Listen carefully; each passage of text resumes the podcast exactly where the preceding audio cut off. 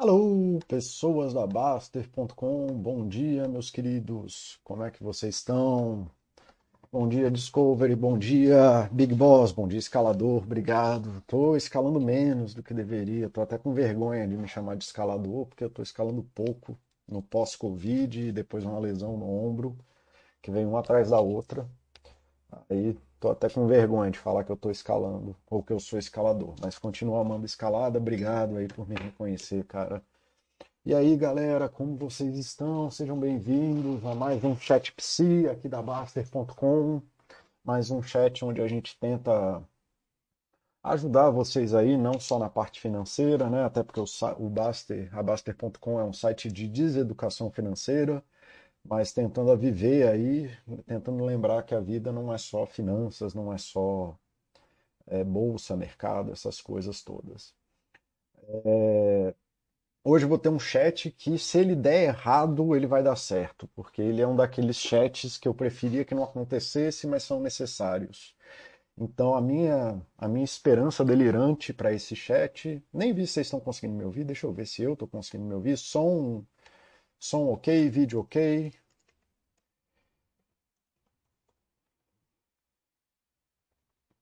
Então, assim, voltando ao que eu estava falando, esse é um chat que a minha esperança é que vocês saiam dele falando assim, porra, Paulo, não aprendi nada nesse chat, né? Seria o ideal, assim, seria, tinha que ser o pior chat do mundo, na verdade.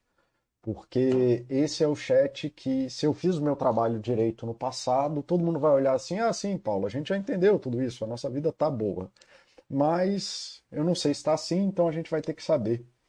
É, mas a minha esperança é que dê errado, né? A natureza do meu trabalho é essa, né? Se todo mundo tivesse saúde mental, eu tinha que fechar meu consultório e fazer outra coisa. E esse ser o dia mais feliz da minha vida, né? O dia que não, eu não precisasse fazer o trabalho que eu faço hoje em dia é, ia significar que está todo mundo com saúde psicológica, bem.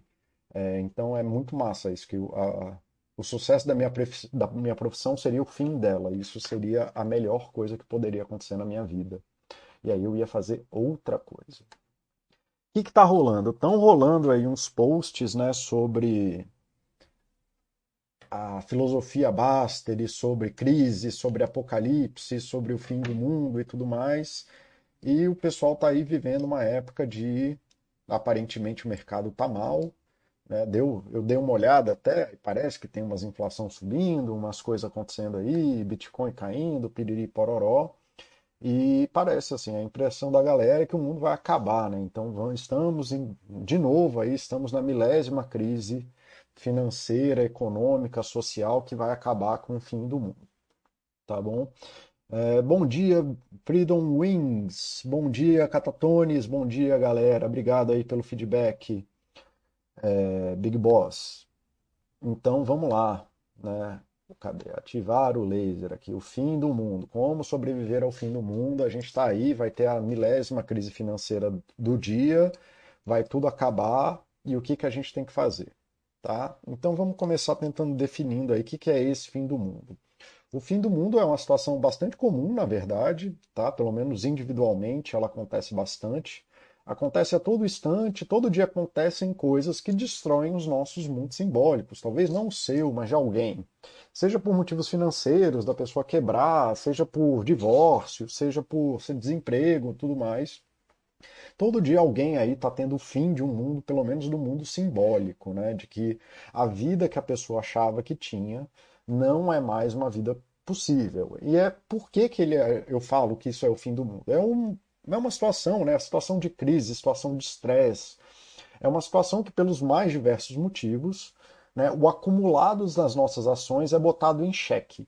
Né? Todas as nossas ações convergiram para aquele momento lá, e aí é o momento que é o famoso que é chegou a conta. Agora chegou a conta e a gente tem que saber se a gente tem dinheiro para pagar a conta da nossa vida ou não. Então, o fim do mundo é um movimento de estresse, porque ele põe em xeque a nossa forma de existência. É muito similar ali a, a passar no vestibular, a prova de vestibular, a prova de concurso. É, é um momento em que tudo, tudo que a gente fez converge para aquele ponto, e naquele ponto existem poucas alternativas, né? Então é a hora ali, meio que todo mundo comeu, bebeu, não sei o que, barará, fez um almoço fantástico. E aí, a gente tem dinheiro para pagar a conta da vida que a gente bancou até aqui? Daqui para frente a gente segue como? Então essa é a situação de fim do mundo, né? Que também cabe aí na situação de um colapso financeiro do país, do mundo, sei lá do que mas que não é exclusiva a isso. Isso acontece diversas vezes por diversas formas. Que nem eu disse aqui anteriormente, pode ser por causa da pandemia, como foi, crise financeira, divórcio, aposentadoria, desemprego, morte de gente querida, coisas do tipo. Tá? É aquela hora que a gente fala, agora, a gente consegue seguir em frente? Então é o famoso chegou a conta. E aí a gente tem que entender essa parte, querido, porque ela é foda entender isso, eu acho que quem entender isso, cara, já melhora muito a, a vida. Entender que o presente é determinado, mas que o futuro é probabilístico. Então o presente vai acontecer e o que for acontecer precisa acontecer no presente. Né? Se um copo começa a cair, ele vai cair até quebrar. Não tem nada que a gente possa fazer sobre isso.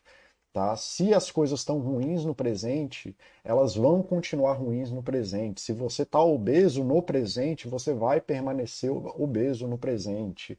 Se você está ganhando muito dinheiro no presente, é muito provável que você vai continuar ganhando muito dinheiro no presente. O presente é determinado. Onde a gente está nesse momento é muito determinado nessa vida. Né? Uma coisa que eu falo em relação a isso é que é muito fácil dizer onde eu vou estar nos próximos 10 minutos. Eu estou em casa fazendo esse chat e mesmo que eu não termine esse chat aqui agora, é muito provável que nos próximos 10 minutos eu vou estar em casa.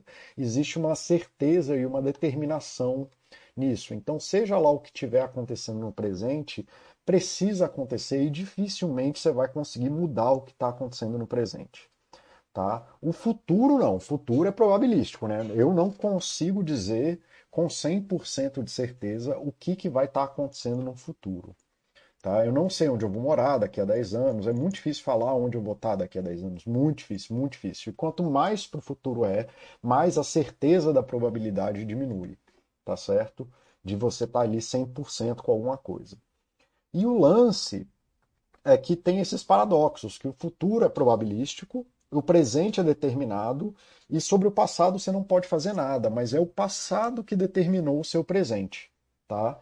em tempos normais a gente não tem essa, essa impressão porque a gente tem muitas alternativas teóricas, pelo menos, no presente em tempos normais. Mas existe muito pouco a ser feito, tanto que a maioria dos dias a gente vive em rotina, pelo menos em teoria, em tempos normais, muitas coisas podem acontecer e poucas coisas vão impactar. Você continua sabendo que vai ter um emprego, você continua sabendo que vai estar casado, seu filho está vivo, sua mãe está viva.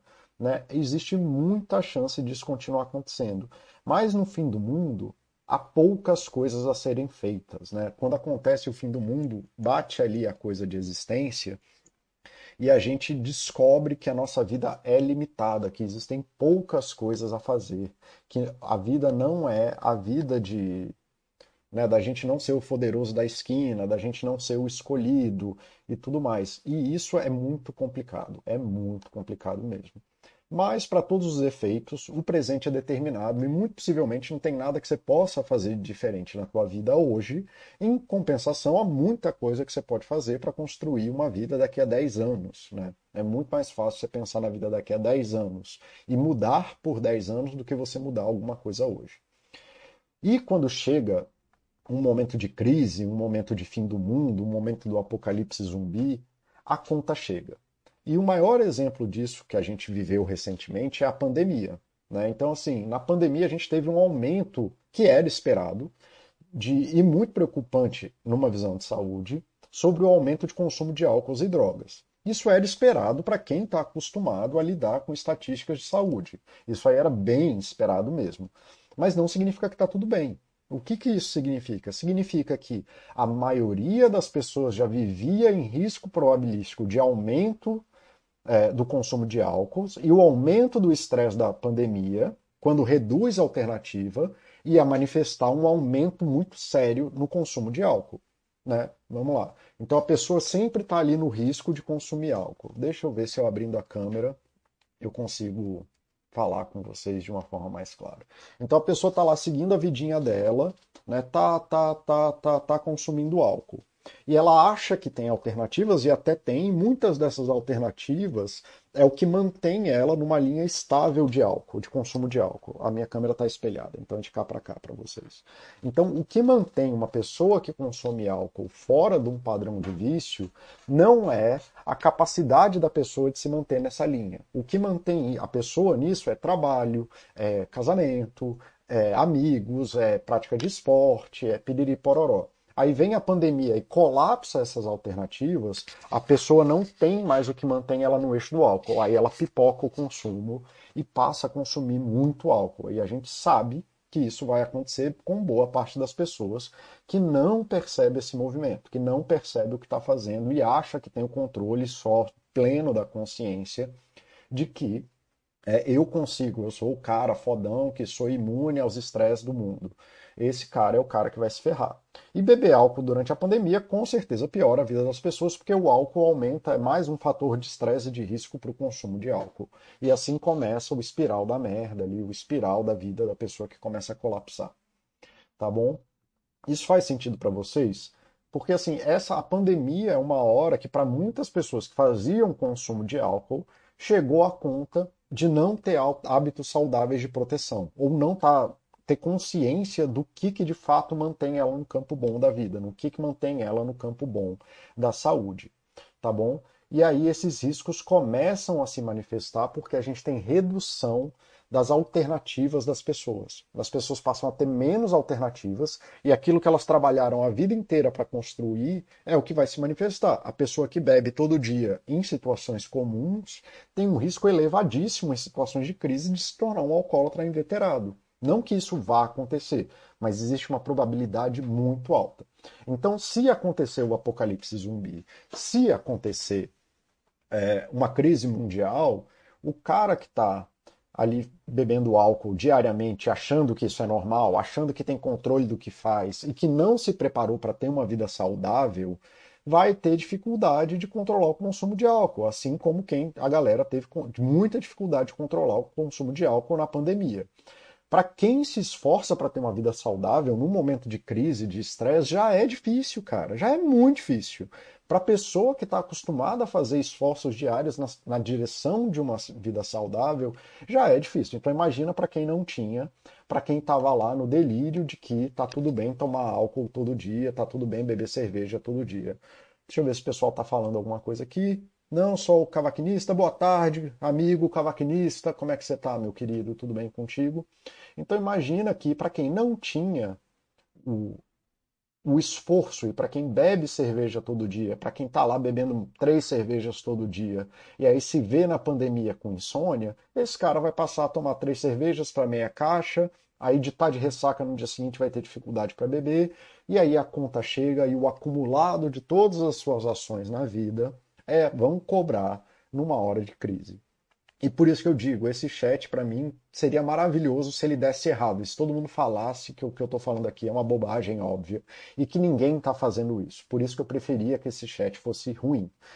Mas eu tenho a impressão, pelos posts que eu já vi lá na Baster só essa semana, é, eu consigo ver e imaginar que tem muita gente que está aí começando a perceber que a conta de hábitos nocivos, né, estão começando a chegar, ou tem possibilidade de chegar. Então, o presente, querido, é determinado, e ele é determinado pelas ações que você fez no passado. Né? No presente sempre vai ter menos alternativas do que no futuro. Sempre, sempre, para todo sempre. O presente aqui é limitado àquilo que você construiu para você no passado. No presente, você sempre vai estar tá ali preso nisso. Né, de, se você não aprendeu a falar chinês até hoje, você não vai aprender a falar chinês hoje. E é isso, não tem nada que você possa fazer sobre isso. E aí vem a primeira armadilha, que na verdade essa é a primeira e a única armadilha que eu vou falar mesmo, mas é a lama do C. E seja lá o que for, é porque você não falou chinês, é porque você tem 100% em renda variável, é a ideologia do Bitcoin, agora que o Bitcoin foi para o buraco, é dívida, é financiamento, financiamento atrelado ao IPCA, que eu passo mal só de pensar, É você que acha que é ok ficar brigando com a tua esposa, distanciamento dos filhos, o cara que é mandão com os filhos e acha que os filhos têm que obedecer porque sim, obesidade, consumo de álcool, ser reclamido, reclamildo, não saber procurar coisas na sua vida, ser o adenonildo que está sempre querendo arrumar ali uma coisa nova, julgar os outros, terceirizar a culpa, viver buscando culpado, não dormir, não comer direito e por aí vai. Cara, tudo isso é fator de risco e mais uma porrada de coisas. Não é que você tem que ser o ser humano perfeito, mas você tem que reconhecer que isso aqui é fator de risco e que isso piora a vida das pessoas e piora a sua vida. E que na hora que você passou, se você passou a sua vida construindo isso aqui, se você botou 100% em RV, tem nada que você possa fazer hoje. Se você foi lá na ideologia do Bitcoin e botou, sei lá, quanto do teu dinheiro em Bitcoin, tem nada que você possa fazer hoje. Se você tem dívida, tem nada que você possa fazer hoje. Financiamento, não tem nada que você possa fazer hoje. Financiamento atrelado ao PCA, bicho, meu Deus do céu, tem nada que você possa fazer hoje. Hoje não tem, você vai pagar o preço das coisas que você fez no passado e não vai ter nada que você possa fazer hoje. E a real é essa, e não tem nada que possa ser feito. Infelizmente, quando chega numa situação como essa, como foi com a pandemia ou em uma possível é, crise financeira, os hábitos ruins vão te cobrar e a lama do ser vai tomar conta. Né? A pessoa vai querer mudar o passado porque mudar o passado teria sido mais fácil. E não, não era mais fácil. Se fosse fácil, você teria feito. A lama do ser, a pessoa está se enganando duas vezes. Um, porque ela está falando que ela entendeu que ela precisa mudar, e dois, porque ela está falando que mudar no passado seria mais fácil. A pessoa na lama do ser não quer mudar. A pessoa na lama do ser ela quer voltar para o estado fora da crise, onde não fazer nada não era prejudicial. Ela não entendeu qual é a parte boa da vida. Ela quer parar de apanhar, ela não quer fazer uma vida boa. A pessoa que fica pensando, ah, lá no passado eu poderia ter feito isso, eu queria ter feito isso no passado e aí teria sido tudo bem. Mentira. O que você está voltando para o passado, porque lá no passado você poderia fazer as coisas que te fazem mal hoje, e naquela época você fazendo essas coisas, você não tinha que pagar a conta, mas hoje a conta chegou. A pessoa que quer voltar para o mundo em que ela não, ela poderia não fazer as coisas boas sem perder nada. E esse é o perigo da lama do ser. É você não entender que, né, como diz o Chico Xavier, embora ninguém possa voltar atrás e fazer um novo começo, você sempre pode começar agora e fazer um novo fim. Mas se você ficar tentando voltar atrás para fazer um novo começo, você está desperdiçando o um novo começo agora. Você deveria começar agora. Dizem que essa frase do Chico Xavier, mas eu não sei. O chinês é difícil para gente que sabe falar português, mas é simples para uma criança chinesa. O difícil não é aprender uma língua nova, é mudar da língua confortável que você tem. Situações de crise são difíceis porque acaba a ilusão de que tudo é possível, mas amanhã eu posso fazer.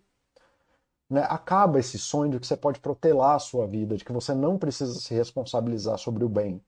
Né? De que a vida acabou a vida suficientemente boa que te permite errar loucamente, que permite que você beba todo dia e tudo mais e vai ficar tudo bem. Não vai ficar tudo bem. Para quem bebe todo dia, não vai ficar tudo bem. Né? E quando o presente está determinado, o amanhã é perto demais. O estresse é esse. O estresse da crise é que ele exige mudanças, geralmente de pessoas que não estão preparadas para fazer essa mudança. E a pessoa não quer mudar, ela quer voltar para o mundo onde ela podia errar sem ter prejuízo. E é isso, se houver uma crise financeira, que eu não sei se vai ter e eu não sei se vai acontecer, porque eu não prevejo o futuro, mas eu sei isso de que a pessoa que reclama na crise, pessoa que está preocupada com isso, ela quer voltar para o mundo onde ela pode fazer besteira sem ser penalizada por isso. Só que essa é a própria definição de crise. É uma situação em que acabaram as alternativas. É porque você está desempregado, aí você tem poucas alternativas de como que você vai lidar com o seu dinheiro. Você separou e agora você tem que se deparar com todas as coisas que a sua mulher fazia por você e agora você vai ter que fazer sozinho e vice-versa porque você é, achava que você era o fodão da academia e, ach, e chamava todo mundo de fraco que não ia para academia, mas aí agora que você tem que malhar em casa e não tem mais a academia, de repente você perdeu uma motivação e não sabe por quê. Então assim, mudar é difícil e é difícil para todo mundo, até para quem já tem hábito saudável. Imagina para quem não tem. tá? Vai ser difícil, sempre é difícil. Para quem está reclamando da crise em si, sim, a crise é ruim, as coisas são ruins. Mas mudar é difícil a qualquer momento. O problema da situação de crise são pessoas que querem ficar resgatando um mundo que já acabou. São pessoas que não sabem se adaptar à mudança, tá? Então, a primeira coisa, eu já falei isso aqui diversas vezes, é aceitação. Em situações de crise, o pior caminho possível é negar o presente, negar as suas responsabilidades, negar as suas próprias limitações, negar as suas próprias falhas e negar que você precisa de pessoas. Quem nega o presente acaba gastando uma energia enorme para tentar voltar para um mundo que não vai mais ser. E você acaba deixando de dar importância e foco naquilo que pode ter impacto no futuro hoje. Por não aceitar as mudanças, você vai ter muita dificuldade. Aí, ah, Paulo, mas é uma crise financeira e eu não sei o que mudar, não posso o que mudar. Gente, eu lido com pessoas com depressão grave, com ansiedade gravíssima, pessoas com as vidas colapsadas. Essas pessoas vivem como se a vida fosse uma crise financeira. Pessoas que perderam o emprego ou estão em vias de perder um emprego, que batalharam por décadas é, por conta de adoecimento psicológico grave. Como eu disse, assim, não é que isso acontece todo dia. Dificilmente acontece uma que tem escala global e dificilmente vai acontecer com você todo dia. Mas assim, eu não falo essas coisas de uma perspectiva de quem não está todo dia lidando com crises. Pelo contrário, grande parte dos meus pacientes estão todo todos os dias, vivendo em crises similares a uma crise econômica. Ou pelo menos é muito comum que eles estejam em crises econômicas. Isso não é incomum na minha vida. Quando eu falo isso de que as pessoas que estão em depressão é normal elas terem uma nostalgia de negar o presente e voltar para um mundo mágico onde as coisas eram boas, e de novo, é um mundo mágico, porque não era boa. Se aquele mundo fosse bom, ela não teria entrado em depressão. Né? As coisas ruins aconteceram. E se ela não se responsabiliza pelo presente, ela vai continuar em crise. Os meus pacientes que se recusam a mudar são os pacientes que têm mais dificuldades em ter melhoras. Tá? Então, vamos lá, continuando. É importante, gente. Aceitar o presente é uma coisa mega importante. E muito dificilmente vocês vão conseguir construir alguma coisa boa se houver uma crise, se vocês ficarem olhando para o passado e negando o presente, para o passado que nunca mais vai ser. Seguindo. É importante entender a sua vida de uma forma global, holística, total. Então, não estou interessado se esses termos são corretos, mas você vê a sua vida como um todo é importante ver que um muro não é um monte de tijolos empilhados. Eles estavam empilhados em um caminhão, e quando eles estavam empilhados no caminhão, eles não eram um muro. Você tem que olhar a forma total das coisas para poder compreender o que você está fazendo. A forma total da sua vida importa. E a soma de pequenos fatores muda o curso dessas coisas. Então você tem que olhar para esses fatores, vendo isso. É a história de olhar para a árvore e olhar para a floresta. Você tem que olhar para a tua vida como a soma desses fatores, entendendo como que eles se interconectam. Tá bom? E ainda bem que pequenas mudanças afetam de forma gigante a disposição das coisas, que é o que eu falei nesse post aqui sobre dinheiro não traz felicidade, de que assim, por exemplo, no nível individual para adolescentes, a gente tem todos esses fatores de risco. Então, ser do sexo feminino, entrar na puberdade muito cedo, dificuldade de temperamento, baixa autoestima, ansiedade, depressão, é, relações de segurança é, baixas, né, que não tem segurança social, ter baixa é, habilidade social, é, pobreza, etc, etc, etc, etc.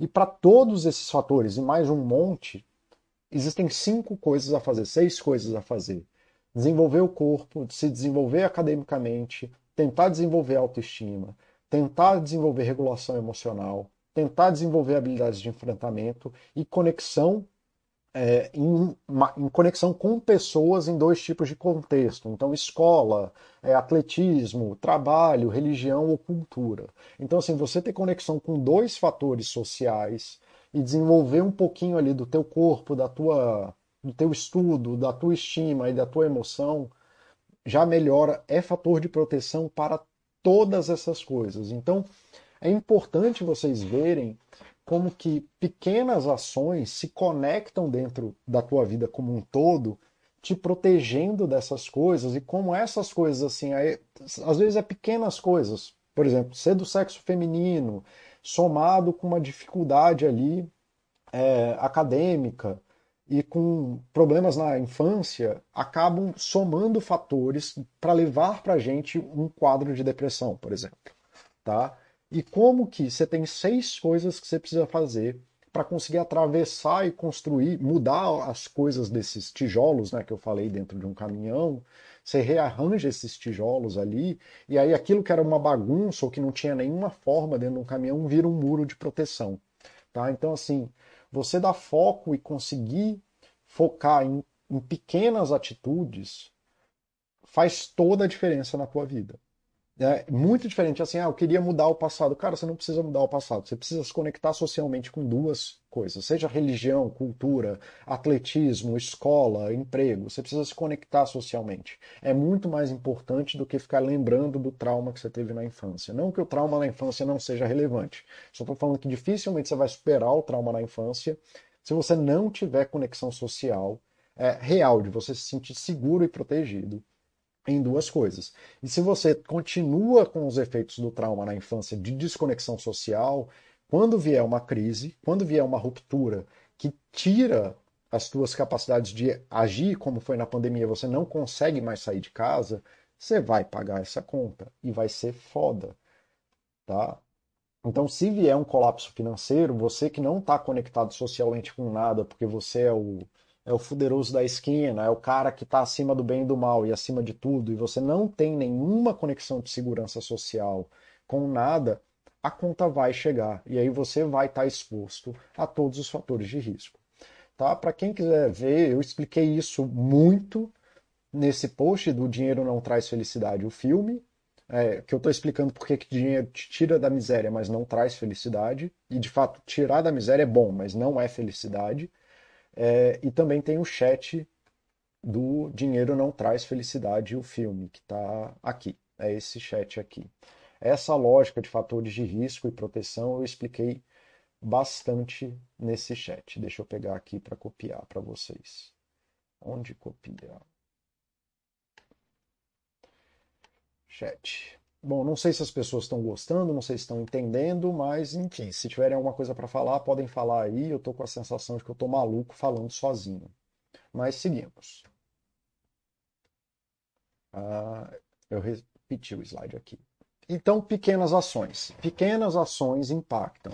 Sem comida na dispensa, o estresse na tua vida vai ser gigante. Sem com a água cortada, o estresse da tua vida vai ser gigante. Com o chuveiro queimado, o estresse da vida é gigante. Quem não come vai estar sempre em estresse. Quem não dorme vai estar sempre em estresse. Quem vive sozinho sempre vai estar em estresse. Se não sente esse estresse, é porque existe uma vida social externa suficientemente boa. Não é porque você é o ser especial que sabe manejar estresse. É porque existem, provavelmente existem fatores de proteção em volta de você que você nem percebe. Não é porque você é o poderoso da esquina, tá? Então, assim, entendam que essas coisas são fatores de estresse. Tá, Paulo, você está falando que numa situação de crise eu tenho que tomar pequenas ações na direção daquilo que vai construir coisas boas no meu futuro, porque existe muita coisa, existem coisas, é muito difícil eu mudar significativamente o meu presente. E é exatamente isso que eu estou falando. Tudo que eu falei até aqui se resume nisso. Mudar o seu presente é muito difícil muito difícil. E para mudar o presente de uma forma significativa, você vai ter que mudar o presente gastando energia, dinheiro, de uma forma que a maioria das pessoas não dá conta. Quando isso acontece, é mais ou menos para quem é velho que nem eu, lembrar daquelas cenas de quando caiu o Palace 2, aquele prédio no Rio, que todo mundo que morava no Palace 2 ficava olhando para o prédio que caiu, então não tinha mais prédio, a pessoa não sabia o que fazer. As cenas eram aterradoras mudanças radicais no presente são muito difíceis. Muito difíceis. A forma de passar por uma crise é pensar em pequenas ações com prioridade que te orientem para um futuro bom. Se você tem uma conta que você pagou porque você tinha os fatores de risco, não vai ser hoje que você vai pagar essa conta. Você não tem como pagar essa conta. Ou você muda a tua vida radicalmente assim, no, radicalmente que eu digo no sentido de priorizar a parte boa da vida e construir a mudança que é necessária para uma vida boa, ou você não vai, não vai ser, porque não tem como você piorar a sua vida e ela melhorar. Essa é uma coisa fantástica. É, eu, o tanto de gente que chega para mim pedindo ajuda e aí a solução delas é piorar a própria vida. Eu devia ter menos dinheiro, eu vou gastar mais dinheiro, eu vou entrar em pirâmide, eu vou parar de comer, eu vou me afastar dos meus amigos, eu vou me afastar da família. Cara, piorar a sua vida nunca vai melhorar ela. Tá? É impossível você piorar a sua vida e ela melhorar. Sempre que você piorar a sua vida, você está aumentando o risco dela. Tá? Deixa eu ver aqui que o, o povo está falando aqui. Cavaquinista, Paulo, você falou de buscar autoestima, entendo, obviamente, mas o caminho nunca é muita ideia, tá? Eu vou falar sobre isso é, no, daqui a pouco, tá, Cavaquinista? A sensação de maluco falando sozinho, assunto para o próximo chat. Cara, eu sou autista e passei muitos anos adoecido, né, psicologicamente. Então eu morro de medo de estar tá falando com as fantasias da minha cabeça. Eu sempre busco feedback externo é para ter certeza que tem algo do lado de fora. Mas seguimos, tá? Então, como priorizar? Cara, eu fiz todos os chats que eu fiz até hoje eram com o objetivo de priorizar um caminho para uma vida boa. Como que você toma essas decisões devagar? Então, o melhor que eu tenho a fazer é vai vendo o chat de pouquinho, tentando entender a mensagem que eu estou passando e mudando a sua vida de pouquinho, mesmo que na crise, porque é isso, não tem outra coisa a ser feita. Mas se eu tivesse que falar em 10 minutos, e é o que eu tenho que fazer agora, eu vou te falar a pirâmide de Maslow é uma ótima referência para você conseguir ver mais ou menos como que você prioriza esse tipo de ação. Também é uma, então assim, tanto para entender o que, que causa mais estresse na nossa vida, então, se, se você está se sentindo muito estressado, provavelmente você vai conseguir ter uma referência do que está te estressando. E também é uma boa referência de entender que tipo de problema que você ataca. Então, antes de começar, a pirâmide de Maslow não é uma te... a, a teoria de Maslow não é uma teoria mega ela é ultrapassada, mas ela é uma boa referência para a gente usar como metáfora, tá bom? E é o jeito mais fácil que eu conheço de explicar o que eu estou tentando explicar. Então eu sei que como teoria ela é uma teoria ultrapassada, ela é incompleta e tem vários buracos nela, mas bebe o leite, esquece a vaca, tenta entender o conceito. É, e se for o detalhinho do adendo, já te aviso que se você for o detalhinho do adendo, você também vai sofrer mais na crise, porque você vai gastar energia com coisa besta ao invés de focar no que importa. Então vamos lá. Pirâmide de Maslow. O que, que a pirâmide de Maslow está falando? Ela está falando que a nossa vida ela tem estruturas e que cada parte né, dessa estrutura, se você corrompe ela, fica mais difícil de você fazer as buscas de cima. Então, se você pensar, tem como eu desenhar aqui? Uh, mais perguntas. Uh, não, não tem como desenhar. Mas assim, se você tiver uma crise na parte de cima, você pode olhar para ela dessa forma. Você ter uma crise aqui é muito menos estressante do que você ter uma crise aqui. Então é a primeira coisa que eu queria que vocês entendessem do que eu estou tentando dizer. Você ter falta de oxigênio, falta de comida, falta de água, falta de sexo, falta de sono, falta de balanço homeostático do corpo mesmo. Então, se você se expor a calor, a frio, é, tudo isso mexe com a homeostase do corpo. Você está doente, você não poder fazer excreção, não poder urinar ou defecar. Cara, é impossível viver direito se isso aqui está corrompido. Né? É, é, fácil, assim, você tira o oxigênio da pessoa, a pessoa está com dificuldade de respirar, bicho, tua vida colapsa. Você não tem comida, tua prioridade na vida vira comida. Você está sem água, tua prioridade na vida vai virar água. Não dá para fazer, é muito difícil fazer qualquer outra coisa se você está com colapso aqui. Então, você atacar né, se você está levando uma vida em que a base fisiológica ou daquilo que é necessário para a tua filosofia está em ataque, você vai ter altíssimo estresse. Então, toda vez que eu vejo alguém que está muito estressado no meu consultório, a primeira coisa que eu olho são esses dois primeiros degraus, tá? Então, assim, é ver se a pessoa está com um ataque direto ao sono, ao sexo, à água, à comida. Então, de repente, ela está sendo expulsa de casa, está com é, enfim, está tá sendo ameaçada fisicamente pelo chefe, ou com uma percepção de ameaça do chefe, é, enfim, se está com algum problema no corpo, enfim, coisas desse tipo. E a segunda coisa que eu vejo é se ela está com risco à segurança dessas coisas, tá? Então, do que permite que essas coisas, então assim, tá com o aluguel atrasado, em vias de ser despejado, tá com dificuldade no emprego ao ponto de ser demitido, tá com dívida, tá com risco de família e tudo mais. Cara, se a estrutura da tua base, assim, aquilo que permite que você tenha algum tipo de segurança na vida, tá colapsado, isso gera um tipo de estresse que é, é muito, cara, é muito difícil, é muito difícil mesmo. Então, assim, protejam a base. Então, a primeira coisa vocês querem falar, ah, estou em crise. Entenda qual é o tipo de problema e a priorizar problema. Problemas nesses dois aqui são problemas muito, muito, muito estressantes.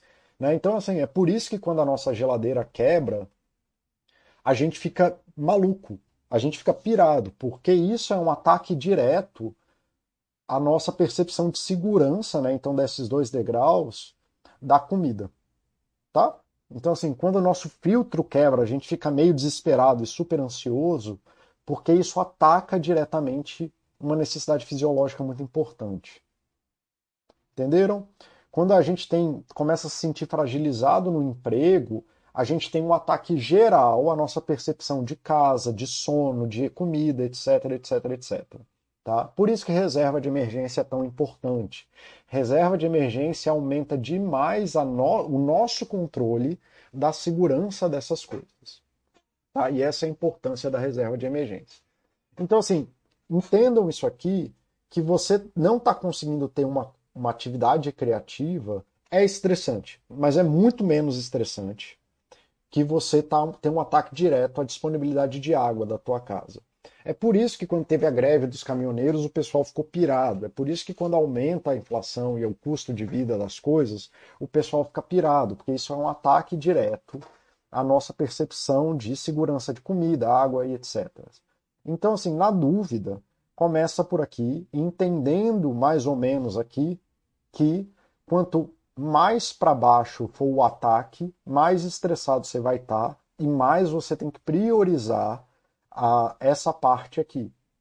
Então, por isso que quando teve a pandemia, assim, a gente não passou uma recomendação direta, mas a gente falou assim, em tempos incertos não tem nada de errado em separar de investir, por mais que, enfim, você pudesse ter mais lucro investindo na, na bolsa em baixa e tudo mais, e aumentar a reserva de emergência, porque aumentar a reserva de emergência aumenta a segurança das necessidades fisiológicas, diminui o estresse e permite que você ataque os outros problemas. Mas é muito difícil você atacar esses problemas é, com necessidades fisiológicas graves. Tá? Então era isso.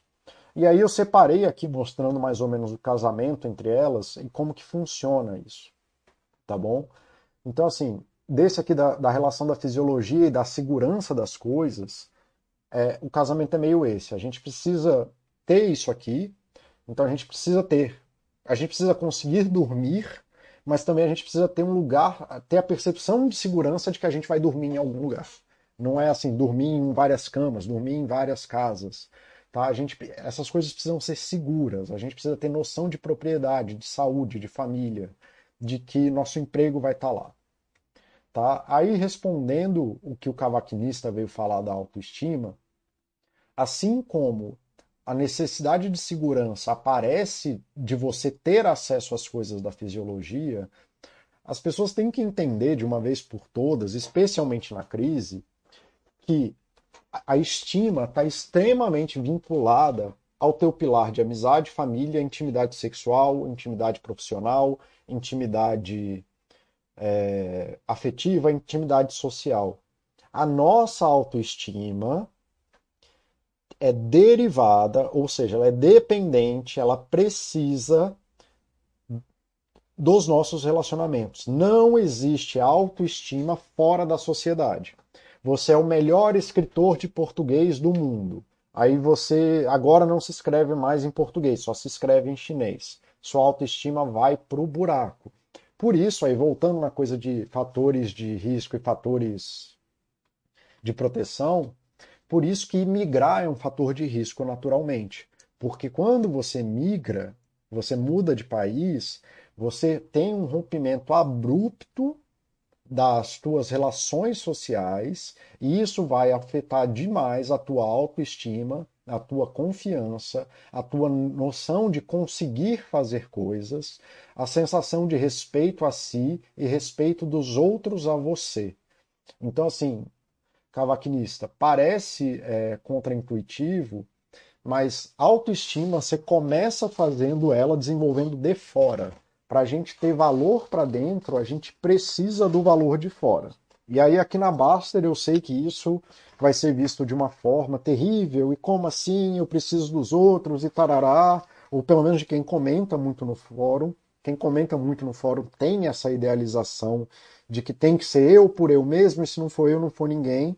E aí, de novo, se vier uma situação de crise e você é dependente do social, porque você é dependente do social e ponto final, porque a água da sua casa não aparece do além, tem milhares de pessoas trabalhando para tu ter água em casa. É...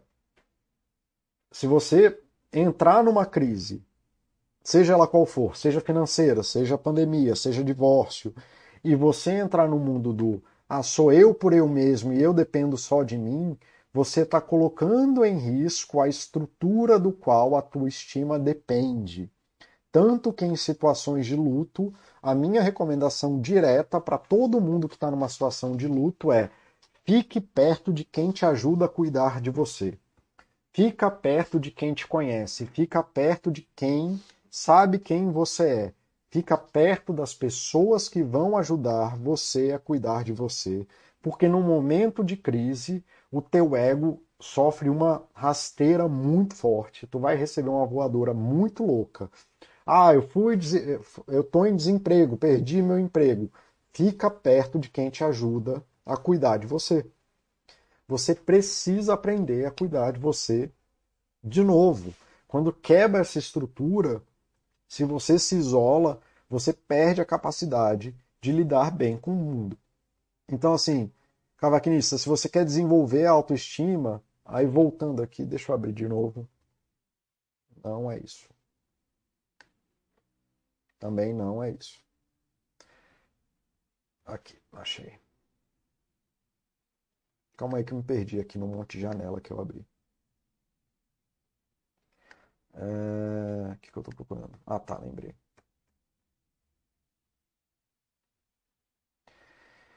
Ah, cadê? Se você quer desenvolver autoestima, eu começaria por aqui. Comece a se engajar e procurar pelo menos dois, mas sabendo que dois é o mínimo, pelo melhor conhecimento estatístico de ciência que a gente tem, a se conectar verdadeiramente com dois ou mais fatores desse tipo aqui: escola, né, acadêmica, é, atlética, no emprego, na religião ou em alguma cultura que você participa. E daí eu começaria, porque é desse lugar que você vai, tentar, vai começar a derivar qual é o teu valor, a tua confiança, aquilo que você é bom, aquilo que você é ruim, respeito dos outros e respeito aos outros. Mas para isso a gente precisa da noção de amizade, família, relações de intimidade, a inclusive intimidade sexual é, sempre me surpreende, né, especialmente com o homem, o quanto é, as pessoas falam de pouco de sexo, inclusive com os parceiros, né? Especialmente com os parceiros, na verdade. Essas pessoas são casadas há 30, 40 anos e nunca falaram para os parceiros sobre o que eles gostam ou deixam de gostar no sexo. Né? Eles ficam esperando a telepatia. Então, assim, saiba disso aí, cavaquinista. A tua estima é completamente dependente das tuas relações sociais. Então você precisa de boas relações sociais, assim como assim, assim como a tua segurança da, de ter comida depende de você ter comida em algum momento, a tua autoestima, confiança, conquista, respeito aos outros, respeito dos outros, depende de você ter laços estáveis de amizade, família, intimidade sexual, intimidade de forma geral, não só sexual. Tá bom? É, isso faz sentido para você, cavaquinista? Me dá um feedback aí.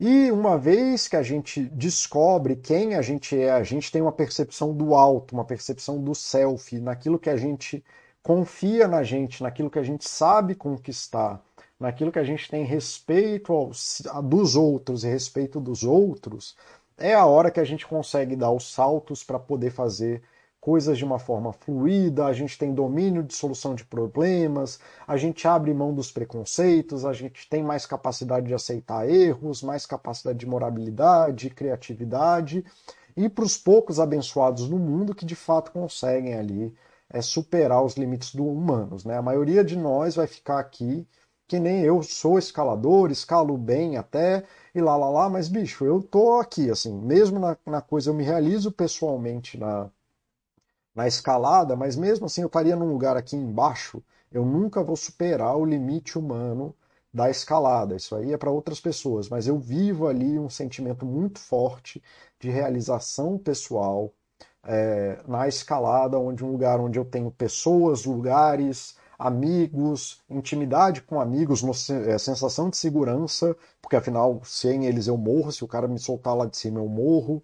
É, eu tenho autoestima porque eu já fiz vários desafios, eu confio muito no que eu consigo fazer, eu consigo me propor a novas conquistas, eu tenho respeito dos meus pares e eu respeito os meus pares. Mas isso tudo é uma escadinha, é muito difícil. Pelo dá para fazer, mas enfim, como eu disse, não é uma coisa absolutamente linear.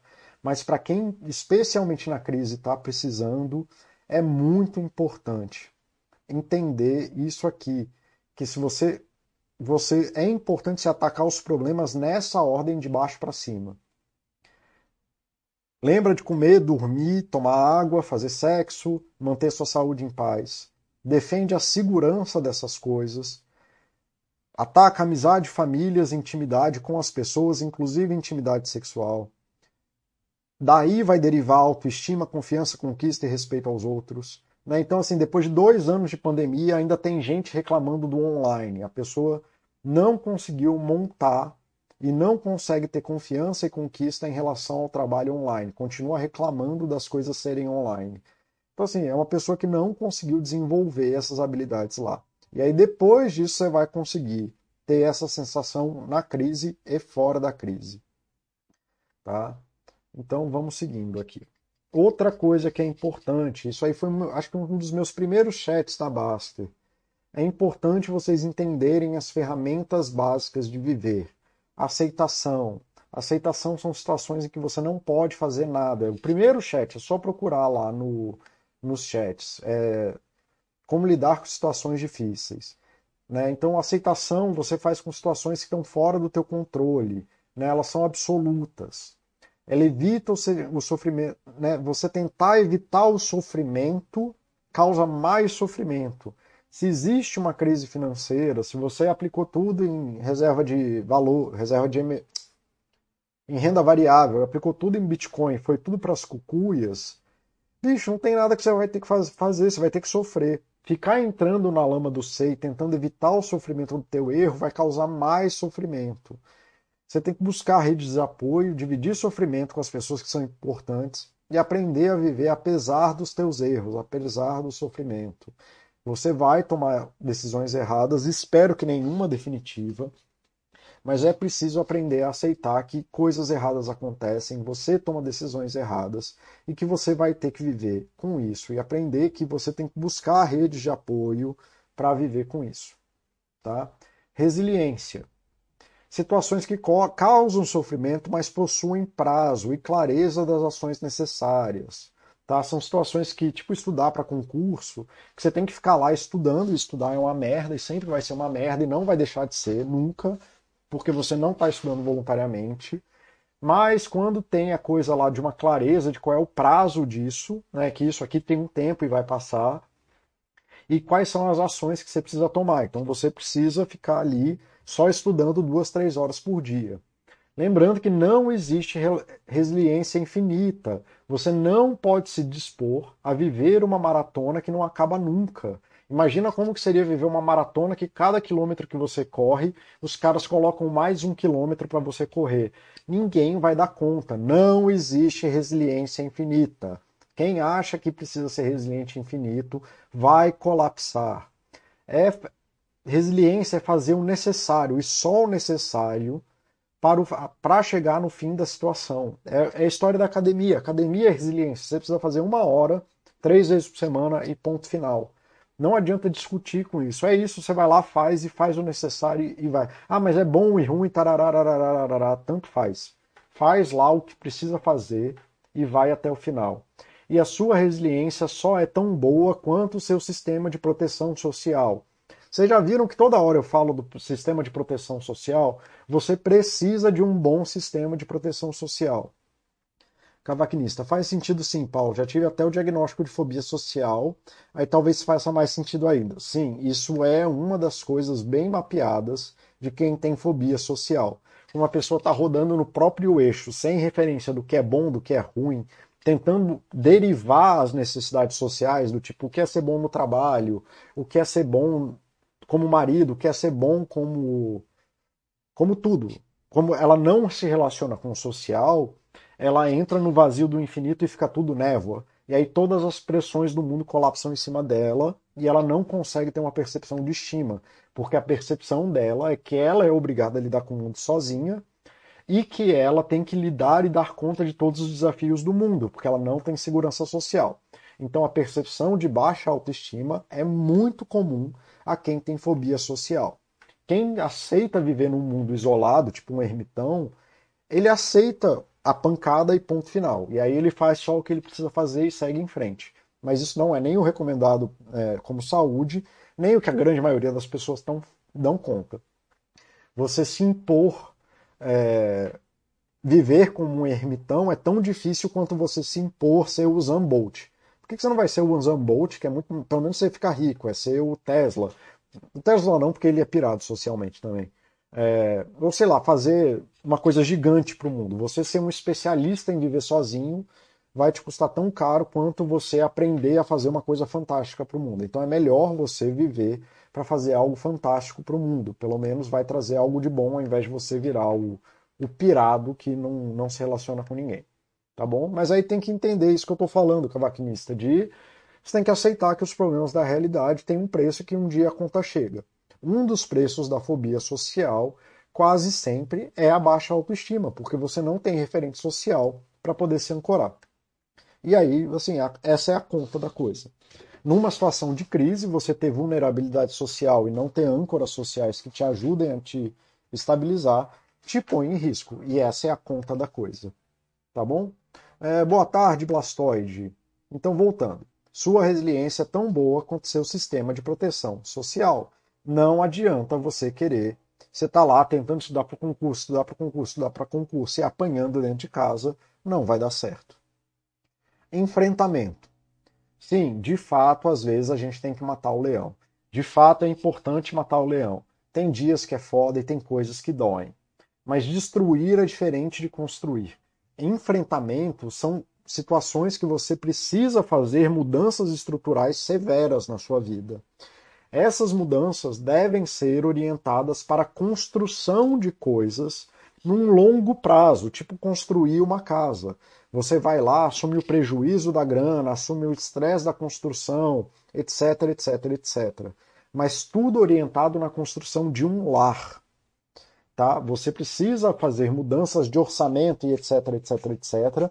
Mas não é porque você está destruindo as suas finanças, é porque você está construindo um lar geralmente envolve prejuízos e perdas. Não adianta. Toda situação de enfrentamento, toda situação que você vai fazer mudanças estruturais, vai gerar prejuízo. Não tem outro caminho. Tem que entender qual é o tipo de prejuízo que você está disposto a aceitar. Não adianta você construir uma casa e ficar reclamando do dinheiro que você vai perder. Você tem que ter uma noção muito clara de qual é o prejuízo que você está disposto a aceitar. Tá? E elas demandam rupturas e esforço para a criação de uma nova vida. Não existe a opção de você fazer enfrentamento só para e tentar fazer.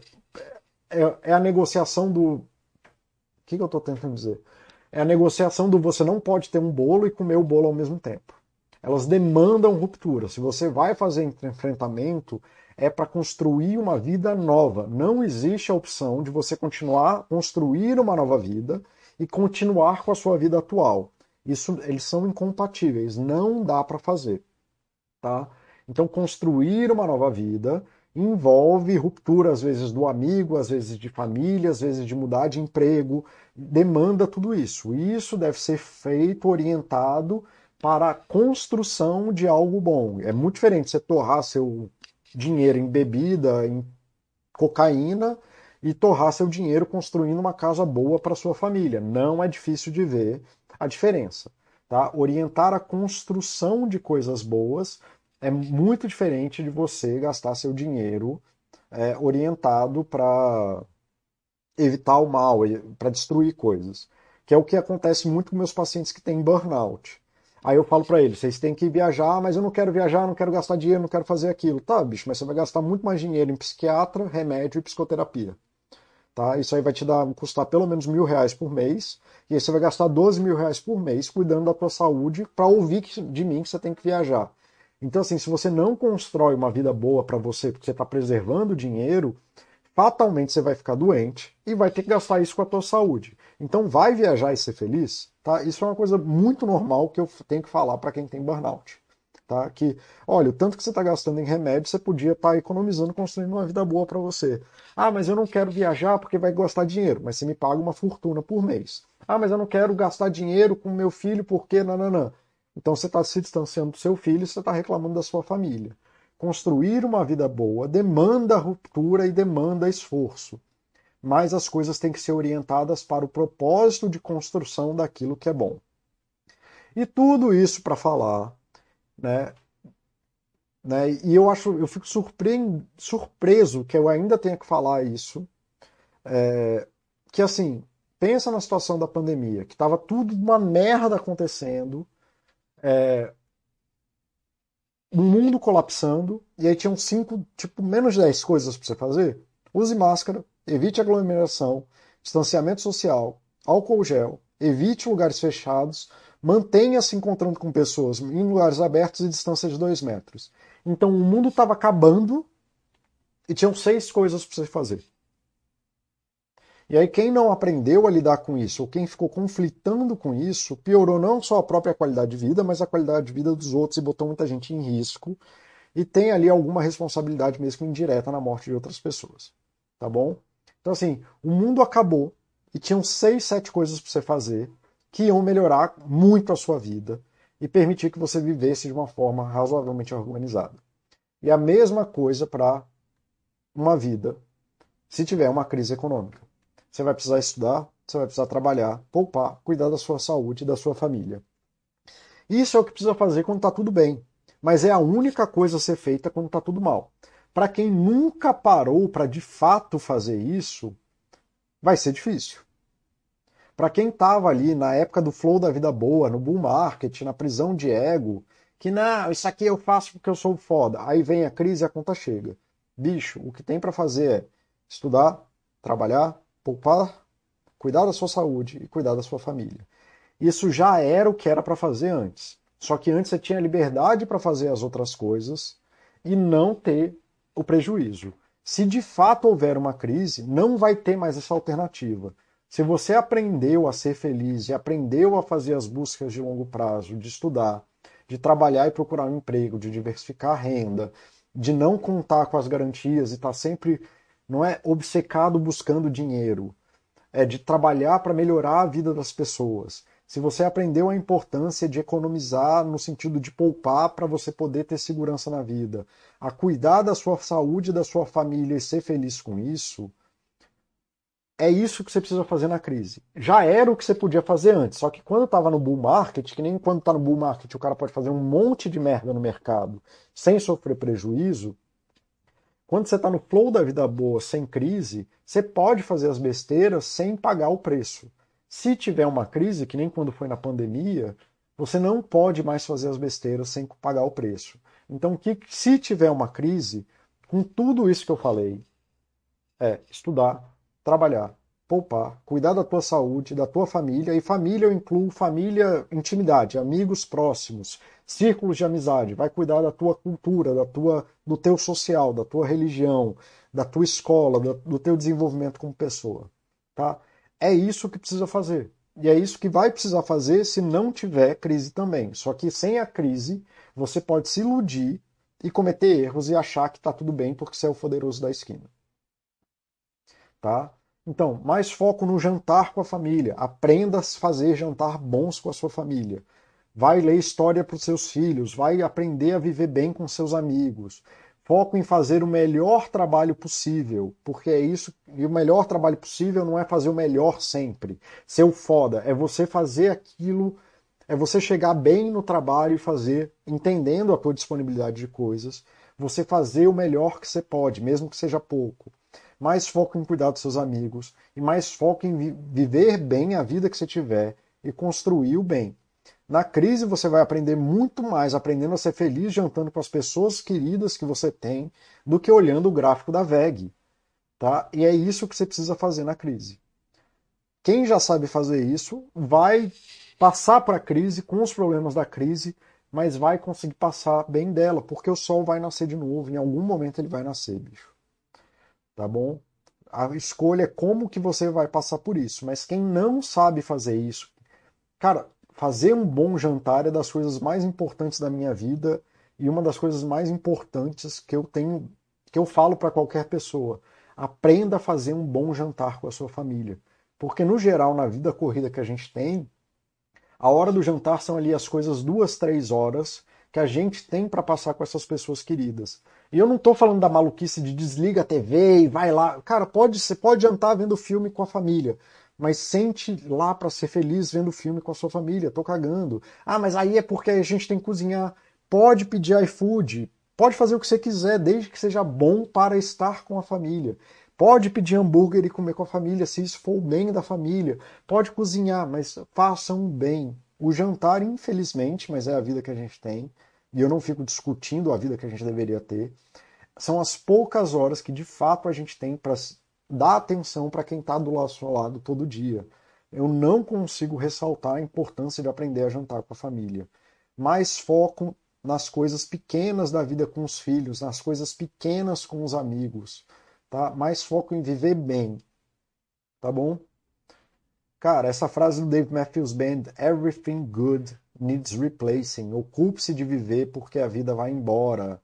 As coisas boas acabam, as coisas boas precisam de substituição, as coisas boas precisam da sua atenção ou elas vão acabar. Do mesmo jeito que você tem que ficar olhando para a tua dispensa para saber se tem arroz, se você deixar uma esposa de lado, ela vai embora. Se você deixar teu filho de lado, ele vai embora.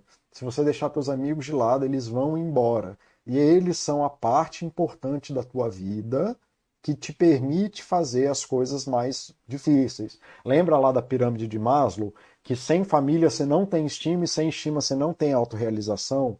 É isso. Você abrir mão da tua família, você está abrindo uma carga de estresse muito maior do que abrindo mão da tua busca por criatividade. Sem família, sem amigos, é muito difícil. Se você abrir mão da parte boa, abrir mão da comida, abrir mão da segurança, abrir mão dos amigos, vai ficar muito difícil, porque você está abrindo mão de coisas que causam muito estresse na sua vida. Tá bom, galera? Consegui fazer em uma hora. Ufa! Acabei na hora hoje. Era isso que eu tinha para falar para vocês. Então é assim que se passa por uma crise.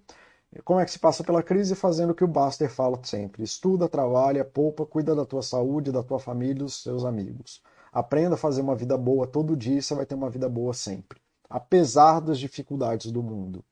Tá bom?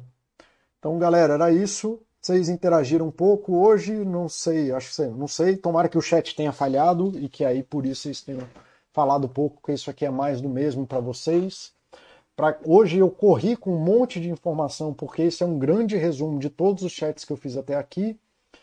Então, quem achou dificuldade em alguma coisa pode perguntar lá no post do chat e aí eu tento orientar pelos vídeos. Mas qual é o vídeo que eu recomendo para quem quiser aprofundar nisso? Todos os chats que eu já fiz, qualquer chat que eu já fiz, aborda mesmo que parcialmente alguma das coisas que eu falei aqui hoje. É, obrigado aí por, pela presença de vocês, obrigado por quem veio. Espero que tenha sido bom para vocês. A gente se vê semana que vem, tá? E aí tinham me pedido eu acho que eu vou fazer um chat sobre a diferença de solidão e solitude. É, de você fazer coisa sozinho e de você ser uma pessoa solitária. Então, cavaquinista, já fica aí que eu acho que vai te ajudar aí nessa questão que você trouxe. É, o que, que é essa coisa de estar sozinho e do que, que é estar em situações de solidão, tá bom? É, então, bom, é isso, galera. Bom fim